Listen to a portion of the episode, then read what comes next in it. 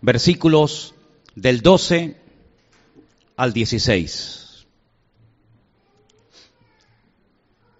Ahí lo tenemos en la pantalla por si alguien no ha traído la Biblia y quiere seguir la lectura.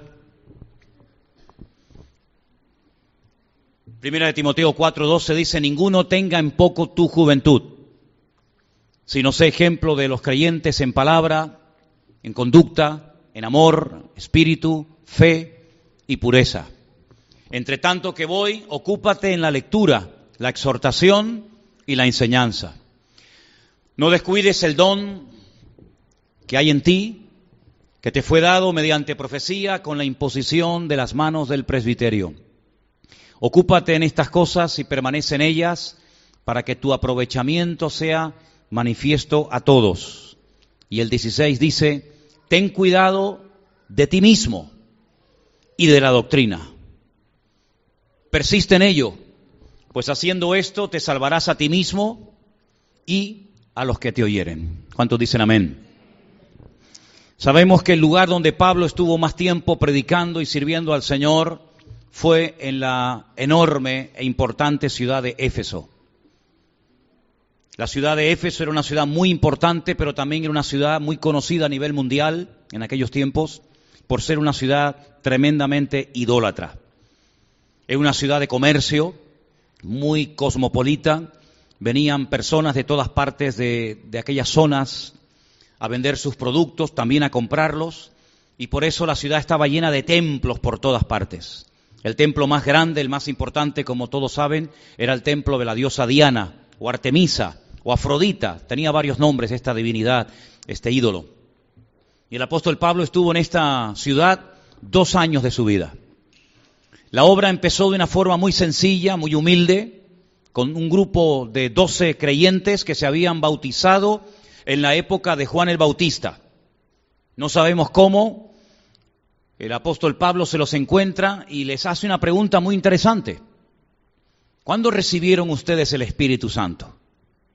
La respuesta es muy sorprendente, porque aquellos creyentes, aquellos discípulos de Juan el Bautista le dijeron a Pablo, no sabemos de lo que nos estás hablando, no entendemos la pregunta.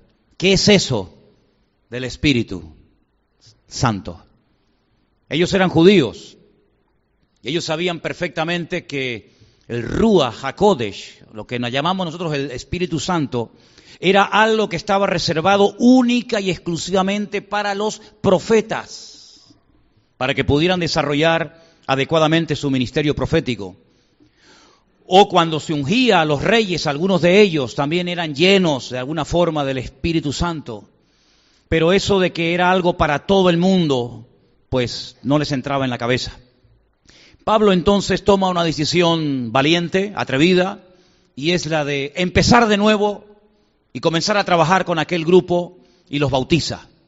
Los bautiza en agua y así arrancó la iglesia de Éfeso, de una forma, ya te digo, muy sencilla, muy humilde, con un pequeño grupo, pero llegó a unas, a unas proporciones, a un crecimiento tan multitudinario que los adoradores del templo de Diana llegaron a temer de que el templo terminarían cerrándolo.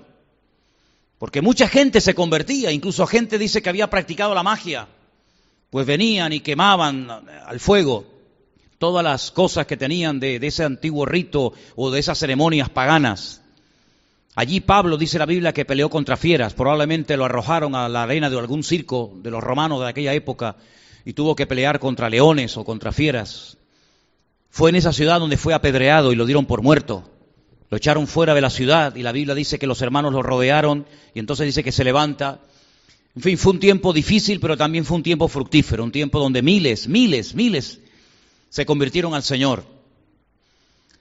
En esa congregación que Pablo fortaleció, que Pablo eh, predicó y pastoreó durante dos años de su vida, estaba nada más y nada menos que María, la madre de Jesús, que había sido acogida tiempo atrás por el discípulo amado de Cristo, por Juan, que vivían en Éfeso.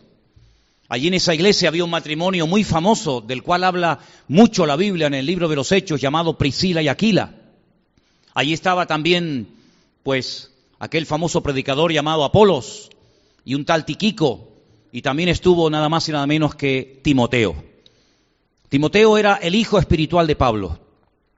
Timoteo era un joven que se había criado en un hogar, digamos, eh, entre comillas, dividido, porque dice que sus antepasados, su abuela, su madre eran judías, por lo tanto él conocía las escrituras desde su infancia, había heredado el conocimiento de la escritura, la fe de sus antepasados, pero su padre era griego.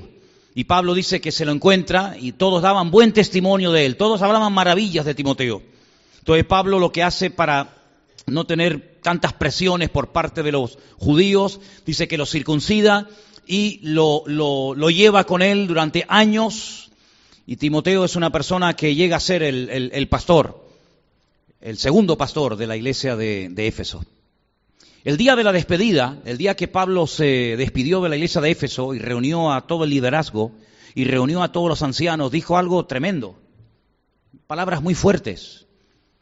Él dijo palabras así como, yo sé que después de mi partida se levantarán de entre vosotros lobos rapaces que no perdonarán al rebaño.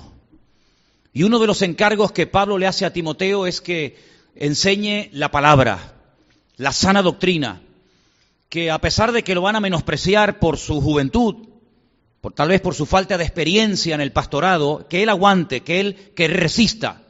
De hecho, le escribe dos cartas primera y segunda de Timoteo, donde intenta animarlo, donde intenta tratar de, tratando de, de, que él entienda de que el ministerio no es una broma, que es algo difícil, algo duro, que va a tener oposición, no tanto de los de afuera, sino a veces también de los de adentro.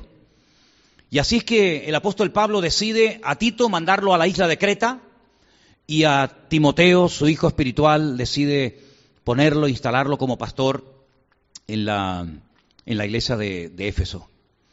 Ahora, yo dije hace un instante que en esta iglesia, cuando empezamos hace años atrás, orábamos por jóvenes, orábamos por músicos y orábamos también para que el Señor de alguna manera levantara y proveyera algún líder, algún responsable de jóvenes. Y el Señor contestó a esas oraciones. Y gracias al Señor en estos últimos años hemos tenido entre nosotros, y espero que por muchos años más, hemos tenido a Anderson, que se tomó muy en serio su responsabilidad con los jóvenes. Y yo me acuerdo perfectamente cómo eran aquellos primeros cultos de jóvenes. Decirles ahora que no nos oyen que la alabanza era un desastre. Pero un desastre. Tocaban y desafinaban todos. Y yo decía, Señor, ten misericordia de tu pueblo. Pero gracias al Señor el grupo se ha ido consolidando, se han hecho muchos retiros, muchos campamentos, muchas salidas evangelísticas, muchos jóvenes han conocido al Señor, otros se han reconciliado con Él. Y todo esto gracias al, trabajo constante y a la, y a la fidelidad de, en este caso, de Anderson, ¿no? Que eso lo quiero reconocer públicamente y darle gracias al Señor por ello. Porque para mí hay tres características o tres elementos que son fundamentales en, en todo creyente, pero más en una persona que, quiere servir o que ya está sirviendo al Señor. Y esos tres elementos o esas tres características para mí son la fidelidad, la buena actitud y la obediencia. Y yo he visto en Anderson en estos años estas tres características. Yo he visto que ha sido una persona fiel, ha sido una persona obediente, y ha sido una persona que en todo momento ha tenido una buena actitud. Y ustedes me han oído decir muchas veces desde este mismo púlpito que la actitud es lo que marca la diferencia. Yo considero, desde muy jovencito que conocí al Señor hasta hoy en día, que el estar aquí cantando, predicando, tocando algún instrumento, primeramente es un privilegio, pero también es una tremenda responsabilidad, porque es la cara visible de la iglesia. Es lo que ve la gente al entrar. La gente cuando entra, la primera imagen que se encuentra es los que, los primeros los que le reciben en la puerta y segundo los que están en la plataforma. Y por eso hay cosas que a lo mejor los que no están ministrando, los que no están en primera línea, los que no están, digamos, de cara al público, pues se pueden, entre comillas, permitir. Pero todos los que están en una plataforma, por lo menos mientras yo esté aquí, tienen que ser fieles tienen que ser obedientes y tienen que tener una buena actitud. Porque todos esos elementos son los que traen madurez a la vida de un creyente. Y yo el jueves hablaba acerca de la importancia de ser cristianos, pero cristianos maduros. No como aquellos de Corinto que sí eran cristianos, pero dice Pablo que eran niños, carnales, que había entre ellos peleas y celos y envidias y, tiranteses, ¿verdad? Estos tres elementos, fidelidad, buena actitud y obediencia, es lo que hace que una persona sea una persona responsable, una persona que, logra crecer, que logra bendecir y ministrar a otras personas. Y, y sobre todas las cosas, esto es lo que hace que tu carácter sea un carácter equilibrado. No hay nada peor que un cristiano inestable. Bueno, para utilizar el término bíblico, una persona inconstante es la persona de doble ánimo. La persona que un día lo ves y se quiere comer el mundo. Y la persona que lo ves días después y el mundo se lo comió. La persona que ahora va por todas y lo ves y es como un león que no hay quien lo pare, como un tren, ¿verdad?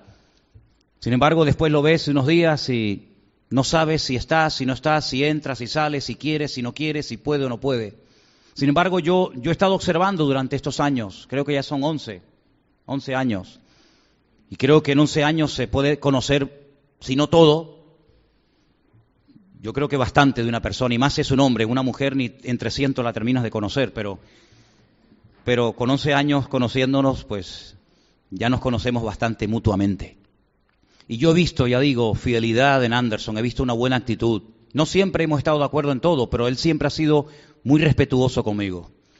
Y sabe que puedo ser su padre, y, que soy su, pastor y, en, muchos sentidos nos hemos dado cuenta de que el Señor nos ha puesto juntos para trabajar en este lugar.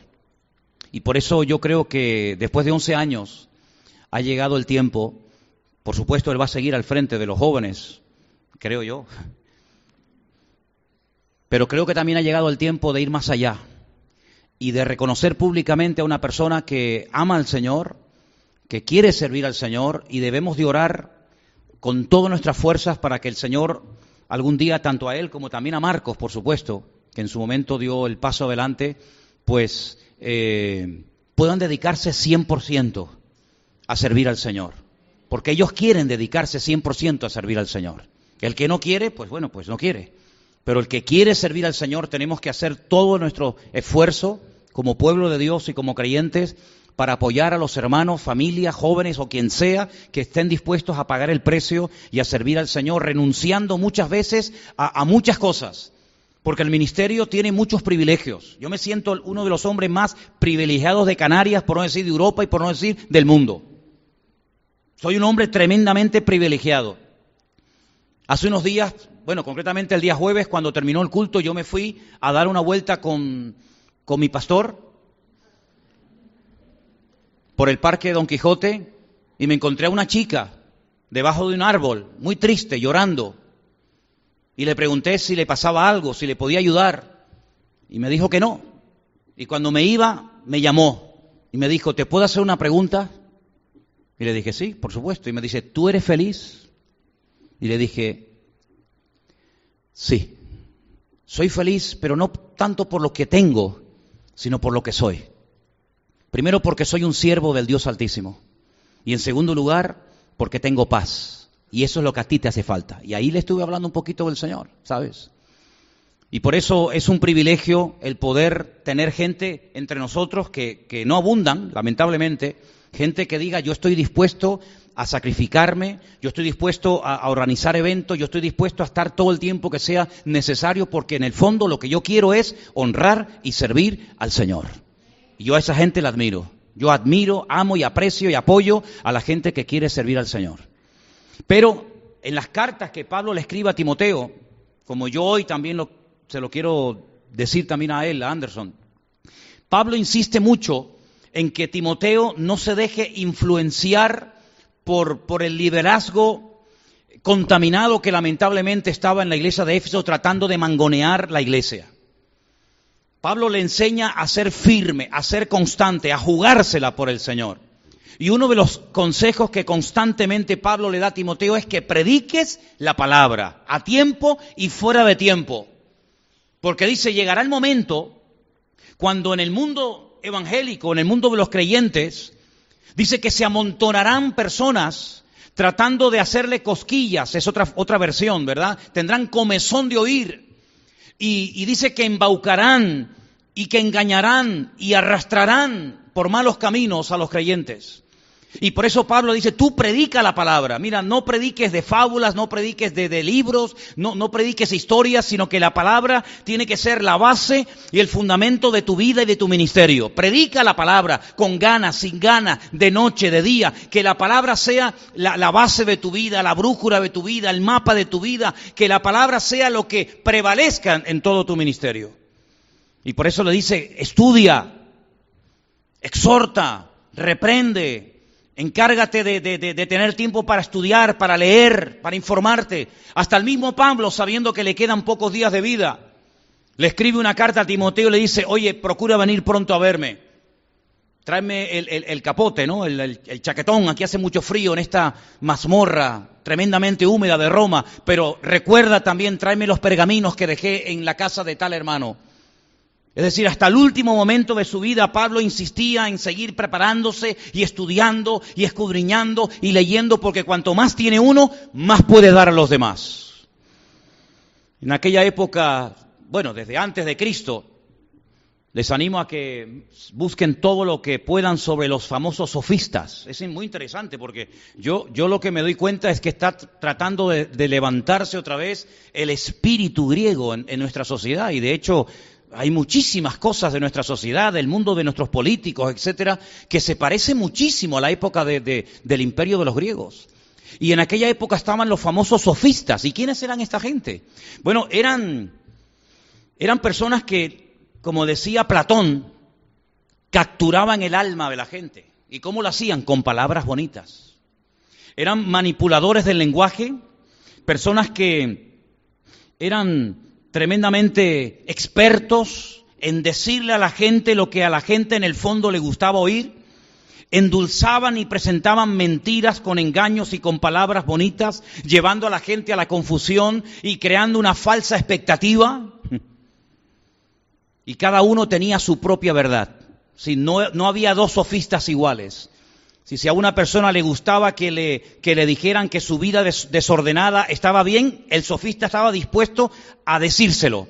Y si se encontraban con otra persona que, estaba contenta con su adoración a los ídolos de, Roma o de Babilonia o de donde fueran, pues ellos lo decían. Pero al final de todo esto, lo que querían era dinero. Y hoy en día, lamentablemente, también dentro del mundo evangélico hay muchos sofistas Muchos predicadores que le dicen a las congregaciones lo que la gente quiere oír. Incluso crean a veces como una falsa expectativa y lo disfrazan de profecías y de palabras muy lindas. Serás y tendrás, tendrás y serás. Y lo que hacen es que te inflan el ego. Y Pablo lo que intenta demostrarle y lo que intenta enseñarle, inculcarle y que interiorice hasta los tuétanos a Timoteo es que no entres en ese juego. Tú predicas la palabra y a, veces la palabra puede llegar a ofender a alguien. Y como decía un famoso predicador, no te importe tanto el que entra y el que sale, sino que lo, que lo que tiene que importar es la calidad de las personas que están en tu rebaño bajo tu cobertura espiritual. Y por eso Pablo insiste, predica, predica la palabra, predica la palabra. No, no importa tanto cómo lo presentes, eran comerciantes del saber. No buscaban el progreso, ni el crecimiento, ni la madurez, ni el desarrollo de sus discípulos, sino simplemente vivir del cuento. Eran auténticos embaucadores. Y un embaucador, según la, definición del, del diccionario, es la persona que es capaz de prometerte, de presentarte un panorama hermoso pero Él ni te lo puede ofrecer, ni te lo puede dar, ni, tampoco está interesado en dártelo aunque pudiera.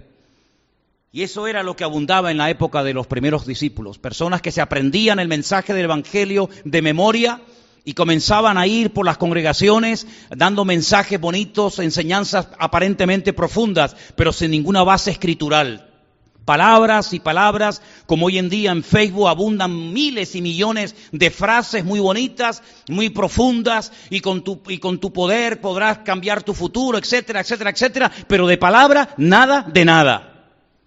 Y por eso Pablo insiste, yo insisto en que la prioridad en nuestra vida tiene que ser predicar la palabra de Dios, no filosofía, no psicología, no palabras bonitas, sino la palabra clara y directa de parte del Señor. Una de las cosas que el apóstol Pablo le intenta demostrar a Timoteo con sus cartas y con su vida es que Dios se toma muy en serio el tema del pecado. El pecado no es para tomárselo a la ligera. El pecado es algo muy serio. Y esa fue la causa, el motivo principal por el que el Señor Jesucristo tuvo que morir. ¿Y cómo llega el pecador, cómo llega la audiencia, cómo llega la persona a ese convencimiento de que el pecado es abominación delante de Dios? Y de que un pecador no puede tener comunión con Dios por más que quiera y que el pecado Dios no lo soporta, sino que la paga del pecado es la muerte, pues con la exposición clara y directa del Evangelio. Porque el Evangelio sí trae esperanza, trae solución, trae respuesta, pero también confronta con una cruda realidad. Tienes que cambiar, tienes que dejar tu antigua vida, tienes que dejar tu desorden y alinearte con Dios. Y eso no a todo el mundo le agrada. Y no a todo el mundo le gusta ir a una congregación donde se habla claro del pecado. Y por eso abunda y abundaba en aquellos tiempos la superficialidad, como lamentablemente hoy en día. Incluso vemos hoy en día que hay congregaciones que prácticamente ya la palabra ni se toca. Y vemos que hoy en día hay incluso congregaciones que lo fuerte, lo principal, lo que potencian, por lo que son conocidas a nivel mundial, es por el, por el nivel tremendo que han alcanzado con la alabanza, con la música. Pero la música sí es importante en la casa de Dios, es importante en la iglesia. Claro que sí, por supuesto, faltaría más. Pero jamás la música puede desplazar la palabra de Dios, sino que la palabra de Dios tiene que estar por encima. Incluso lo que cantamos tiene que tener base bíblica, porque si no, se convierte en algo el cantar por cantar. Y Pablo era enemigo de todo esto. Y nosotros también lo somos. ¿Por qué? Porque entendemos que incluso con la alabanza y con la oración tenemos que exaltar al Señor y no entretener a la gente aburrida, sino llevarlos al compromiso, llevarlos a los pies de Cristo para que reconozcan que el único digno de gloria y de honra es el Señor, no el cantante, no el músico, no el que dirige, sino el Señor que está detrás de todo eso. Amén. El hombre no puede convertirse en el centro ¿verdad? Y todo girar en torno al hombre, como hoy en día muchos ministerios lo que hacen es que intentan eh, eh, cubrir las necesidades de la persona, ¿verdad? Y, en cuanto tienes un problema, vengo, en cuanto tienes una necesidad, vengo, pero queridos hermanos, el Evangelio no es eso. El Evangelio es la vida de Jesucristo, el Evangelio es las buenas nuevas de salvación, el Evangelio hay que predicarlo claro, sin quitarle, ni ponerle, ni echarle agua al vino, sino predicarlo contundentemente y eso le costó la vida a Pablo y eso le costó el martirio a muchos cristianos y eso le costó la, crucifixión a muchísimos creyentes, pero Pablo dice, pero pelea la buena batalla. Y puede ser que en algunos casos te puedas sentir solo. El pastor es la persona que generalmente está más rodeada de gente, pero al mismo tiempo la persona que más sola se puede llegar a sentir. Pero ¿saben qué? El apóstol Pablo dice, pero el Señor siempre estuvo a mi lado. Siempre. Él sabía lo que era el abandono, él sabía lo que era la incomprensión, él sabía lo que eran personas que habían estado con él durante años en su equipo de ministerio, cómo lo abandonaban a última hora, ¿verdad? Pero él decía, pero el Señor me libró de la boca del león y, me librará de toda obra mala, a él sea la gloria y la honra por los siglos de los siglos, amén. Si era un hombre que lo tenía claro. Y cuando una persona quiere servir al Señor, tiene que tener claro que nuestro apoyo, nuestro aval no viene de aquí, nuestro aval y nuestro apoyo viene de arriba, viene del Señor. Claro, a Timoteo lo menospreciaron, era demasiado joven, pero algunos los menosprecian porque es demasiado joven y a otros los menosprecian porque son demasiado mayores. Y a unos los menosprecian porque levantan mucho la voz cuando predican y a otros los menosprecian porque dicen que están muertos porque no levantan la voz. Y a unos los menosprecian porque usan anotaciones para predicar. Y a otros los menosprecian porque no usan ningún tipo de anotaciones. Y dicen, bueno, no se ha preparado ni siquiera para preparar un mensaje, ¿verdad? Y es decir, si, si dependemos de lo que la gente dice, apañado vamos. Pero lo importante es que nos presentemos delante de Dios como obreros aprobados, que no tenemos nada de lo cual avergonzarnos. Y para presentarnos delante de Dios como obreros aprobados, Dios tiene que ser la cabeza y la cobertura de nuestra vida. Y quiero en esta tarde que le demos gracias al Señor, porque hasta el día de hoy la palabra de Dios, la sana doctrina, como dice la Escritura, ha sido para mí lo prioritario en esta congregación. No hemos en ningún momento echado agua al vino para tratar de tener más gente. No hemos entrado en el juego de alguno, de decir, bueno, no creo en esto, pero no importa, cree en esto. No, mire hermano, nosotros creemos en todo lo que dice la palabra de Dios. Y si hay alguien que no se quiere adaptar y amoldar a la escritura, pues probablemente en Santa Cruz o en la isla encontrará otro lugar donde se sienta más cómodo. Pero en este lugar lo único que queremos es levantar en alto el nombre del Señor y que la palabra de Dios sea la base y el fundamento de nuestra vida. Y las personas que van a estar aquí arriba tienen que tener esa actitud, esa buena actitud, tienen que ser personas fieles, tienen que ser personas que amen al Señor y tienen que ser personas dispuestas a ser tratadas y cambiadas. Y todo esto que estoy diciendo, pues yo en estos 11 años lo he visto en Anderson. Y sinceramente creo que ha llegado el momento de que esta congregación, de que tus hermanos en Cristo, tu familia en el Señor aquí en Canarias, pues te, te dé las gracias y que todos los jóvenes también le den las gracias por el trabajo fiel y constante que ha tenido durante tantos y tantos años, que no es nada fácil, ¿verdad? Y quiero que en esta tarde nos pongamos todos de pie y vamos a orar y encomendar a la obra del Señor, como lo hicimos en su día con Marcos y con Loli, de lo cual no me arrepiento. Me arrepiento de haberle dado un voto de confianza a otros, pero bueno, no es el día para hablar de los que se autoproclamaron pastores y no fueron, no estuvieron dispuestos a esperar. Pero es el día para reconocer al que hay que reconocer. Y en esta tarde yo quiero pedirle a, Anderson y a Vanessa, porque Anderson y Vanessa son lo mismo. Aunque ella es más guapa que él, lógicamente, ¿no? Pero son una sola carne, dice la Biblia. Son uno en el Señor. Y queremos orar por ellos. Quiero pedirle a Marcos, a Loli, a Elena que suben aquí conmigo en esta tarde.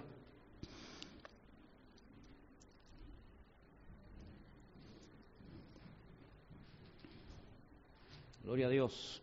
Además, hoy se, acomodó el pelo Anderson mejor que otros días para salir bien en la pantalla. ¿Eh? Se penó para el otro lado. Hoy está bien peinadito. Fenómeno. Pasa que se echó mucha, mucha gomina. ¿Eh? Qué bueno, gloria a Dios. Qué bueno. 11 años en la iglesia, ¿no? Wow. Qué bueno, qué bendición tan grande. Yo me acuerdo las primeras veces cuando oí hablar a Anderson y los primeros días cuando estuvo por aquí, los primeros años, que qué bonito cuando se ve a la gente crecer y madurar en el Señor, ¿verdad? Qué bonito, ¿no? Esto, ¿saben? El Señor no nos ha llamado a estar siempre de acuerdo, pero el Señor sí nos ha llamado a estar siempre unidos.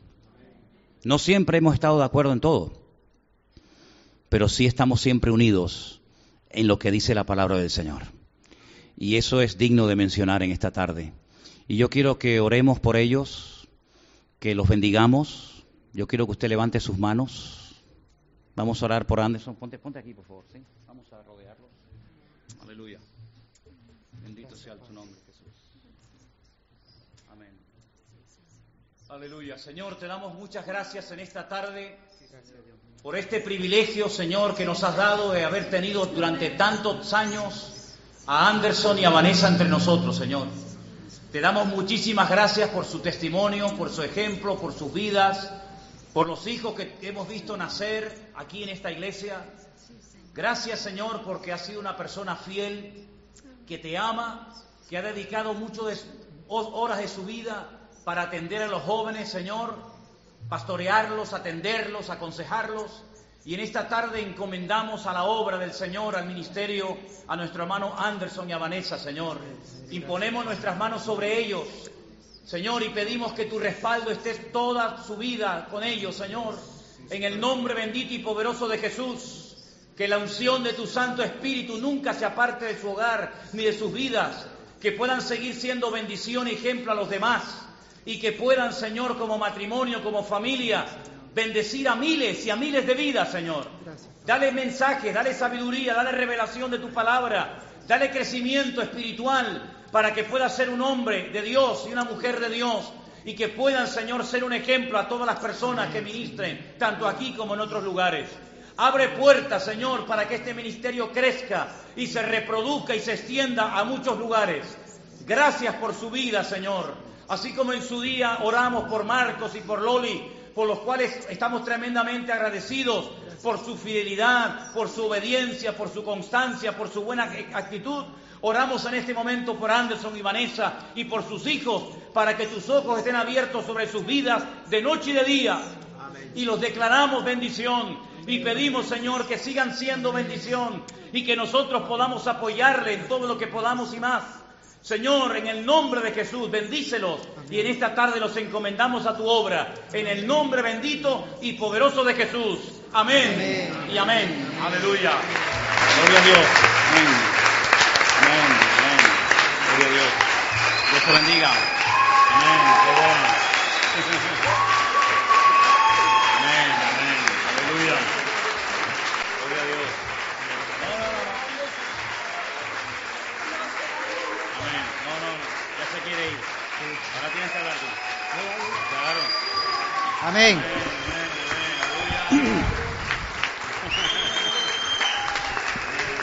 Bueno, eh, el pastor me decía, después quiero que digas algunas palabras. Y yo le decía, Dios mío, ¿qué puedo decir? Y en ese momento me acordé de una historia que me contaron cuando pequeño.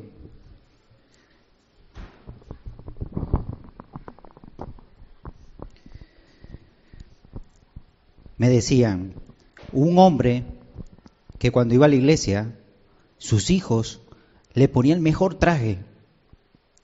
Era el único traje que tenían, el mejor para ir a los cultos. Y los ponía en filas y los llevaba todos derechitos a la iglesia. Y nunca se nos olvidaba a nosotros, decía uno de ellos, ese tiempo, porque para nosotros era el mejor tiempo, era el mejor traje, era la mejor presencia que teníamos de una familia muy humilde. Y era para ir a adorar a Dios. Fíjate tú que me lo contaban cuando yo tenía la edad de mi hijo, Benjamín. Esa historia me la contó mi madre. Esos niños eran mi, mi madre y mis tíos. Y ese hombre que los llevaba era mi abuelo. Yo nunca lo conocí. Él murió estando mi madre muy joven. Y poco recuerdo tiene ella. Yo no veo a mi madre aquí. No sé dónde está. Ella dice que muy poco recuerdo tiene de él. Pero mientras estaba ahí, yo decía, seguro, yo seré un fruto de las oraciones de aquel hombre. Y yo creo que lo importante es orar por nuestros hijos y nuestra generación, que aunque nuestros ojos estén viendo cosas equivocadas, tener la fe y la certeza de que Dios tiene el control de todo. Y quizás mi abuelo nunca se imaginaría que iba a tener un nieto que iba a estar de copastor en una iglesia, ¿no? Y un nieto rebelde, porque ustedes me conocen a mí aquí en la iglesia, pero no hay nadie aquí sino mi cuñada, mi hermano y mi familia que me conocieron sin ser creyente. Yo me convertí a los 21 años y tuve en una familia que me hablaban de Dios. Pero cuando hay alguien que ora detrás de ti, ya puedes ir donde quiera, que la presencia de Dios te va a buscar, porque la oración tiene poder. Y quiero compartirle un texto que siempre me agarro y me aferro a él. Primera de Corintios 15, 58. Dice, estad firme, constante y creciendo siempre en los caminos del Señor, sabiendo que nada que hagas en el Señor es en vano. Nada. Y si algo he aprendido sirviendo a Dios, porque yo cuando a mí me empezaron, me, llamaron para ser encargado de los jóvenes, yo dije que no, no quería, hasta que lo, tomé, tomé la responsabilidad y no he visto más la mano de Dios cuando me comprometí con Él. Si tú quieres ver la mano de Dios, comprométete, no sientas temor, ¿sabes? Porque Él está contigo. Y desde ese momento he aprendido a decirle sí siempre a mi Dios, porque he visto su mano. Y para poder ver la mano de Dios es necesario ser valiente, porque solo los valientes arrebatan el reino de Dios. Amén. Y muchas gracias y una cosa, estén orando mucho por, por nosotros, los pastores, por todo cada uno de los que estamos aquí en la iglesia. Amén. Mi esposa, no sé si... Bueno, primeramente darle las gracias a Dios por esta oportunidad tan grande que nos da. Darle las gracias también a los pastores y a la iglesia en general por, por vuestra confianza hacia nosotros. Y también pedirle, como lo decía Anderson, pedirle vuestras oraciones para que sigamos haciendo la voluntad de Dios, para que sigamos siendo fiel a Él y obediente a su palabra. Gloria a Dios. ¿Tenemos algo por ahí arriba que queríamos mostrar? ¿Puede ser? Mira para allá. Mira Benjamín de pequeñito. Ah, no, no, no. Ese es Anderson, con la cremallera abierta. y con pelo. ¿Ese también? ¡Wow! ¿Qué edad tenías ahí? No sabe, ¿no? ¿La madre? ¿Cuántos años tenía? Cuatro. Cuatro años. ¿Hay alguna más? Huepa, mira allá, mira allá, ¿eh? Mira allá. Lo que se perdió Venezuela, ¿eh? Mira, mira eso, mira eso, mira. ¿Cuándo fue eso? ¿Pero qué año? Hace siete años. Es decir, que ha perdido el pelo llevando el grupo de jóvenes en la iglesia. Yo me he quedado canoso y tú sin pelo. Qué bueno, esa fue eh, el día de la boda. Ahí está, bueno, ya más actual, más actual. ¿Hay alguna más? Ahí está meditando. Un retiro en el puerto de la cruz. Qué bueno, gloria al Señor. Pues hermanos, es para mí un honor y un privilegio el poder decirles que no solamente en la iglesia eh, Marcos y yo somos vuestros pastores, sino que a partir de ahora también tenéis a otro pastor entre nosotros, que es nuestro hermano Anderson y Vanessa, a lo cual le damos un aplauso en el nombre del Señor. Dios os bendiga. Amén. Dios os bendiga. Gloria a Dios. Amén. Amén. Fuertes aplausos para la gloria de Dios y de apoyo a nuestros hermanos. Amén. Aleluya. Aleluya. Aleluya. Gracias, Señor. Gracias, Señor. Amén. Amén. Qué bueno, qué bueno. Aleluya. Mm. Gloria a Dios. Gloria a Dios. Voy a pedir al grupo de alabanza de Santa Cruz, al grupo de alabanza también del puerto, que suban todos aquí arriba y vamos a cantar una última canción. Y mientras la cantamos, a mí me gustaría que dedicáramos estos últimos minutos para saludarnos nuevamente los unos a los otros. Pero antes de hacerlo, eh, en esta tarde, no sé si es que mm, yo he estado a lo mejor un, tiempo fuera con, algunas responsabilidades en algunos viajes con Elena y veo algunas caras que no, que no he visto en otras ocasiones. No sé si ustedes ya han estado el tiempo que yo estuve fuera o están aquí por primera vez, pero aquí a mi izquierda había unos chicos con una chica Ustedes tres, ustedes eh, han estado aquí anteriormente en la iglesia, ¿es la primera vez que estáis? ¿Sí? ¿Se pueden presentar, si no les importa? Adrián. Adai y... Y Damaris.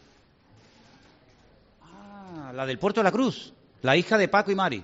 Ah, vale, vale, vale, vale. Es que estaba así, o sea, se parece, será, no será, no será. Ok, ok, ahora, ahora sí te reconozco. Muy bien, gloria a Dios, qué bueno. Eh, aquellas dos eh, chicas que están allá, la de la, sí, tú y la otra, ¿sois nuevas? ¿Cómo se llaman, si puedes saberse? Cindy. ¿Y? Ok, muy bien, gloria a Dios. ¿Hay alguna persona más nueva en esta tarde? Allí también tenemos alguna persona nueva. ¿Me, me indican? ¿Tú también? ¿Cómo te llamas? Yanel. Ah, bueno. Amén. Muy bien. Estupendo, estupendo. Y más, tenemos más gente nueva allá atrás. Sí, muy bien, gloria a Dios. Vamos un aplauso a ellos de bienvenida o ya. Gracias por haber estado con nosotros. Gloria a Dios. Muy bien, hermanos. Somos el pueblo de Dios. Podemos tal vez cantar esa canción. Vamos a cantar Somos el pueblo de Dios y nos saludamos los unos a nosotros. Gracias, hermanos del puerto. Gracias Marcos, por haber venido. Gracias a todos ustedes. Les recuerdo que el miércoles, miércoles día 30. Ah, cuidado. Hermanos, ya no tengo más tiempo para anunciar esto. El miércoles día 30 es festivo. Es el día de Canarias. Vamos a pasarlo en el puerto de la Cruz. Eh, no hay que llevar comida, ¿no? Porque allí se va a comprar la comida, muy baratita, y todo lo que se recaude se va a utilizar para seguir obras. Siempre estamos de obra. No sé cómo nos la apañamos, pero hay folletos en la entrada de la iglesia, tal vez Genaro nos, lo puede después repartir con otro hermano. Hay folletos. Inviten a todos los que quieran al, puerto de la Cruz el día eh, miércoles. ¿A partir de qué hora? A partir de las 12.